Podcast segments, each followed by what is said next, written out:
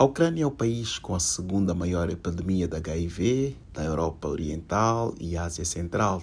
Em momento de guerra, o tratamento contra o vírus chega a cerca de 62% dos 240 mil seropositivos, graças a ações apoiadas pela sociedade civil.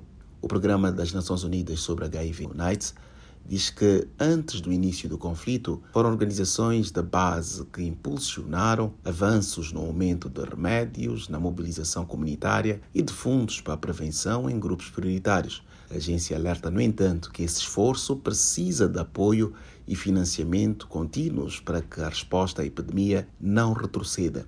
Apesar da guerra, a Agência das Nações Unidas promoveu o envio de auxílio para terapia antirretroviral, medicamentos para tuberculose e substituição de opioides para impedir que o tratamento fosse interrompido. A agência da ONU prossegue o fornecimento de serviços, remédios e ajuda humanitária aos necessitados, apesar de ataques, falta de eletricidade e acesso limitado no leste e no sul. Da ONU News em Nova York, Eleutério Gavan.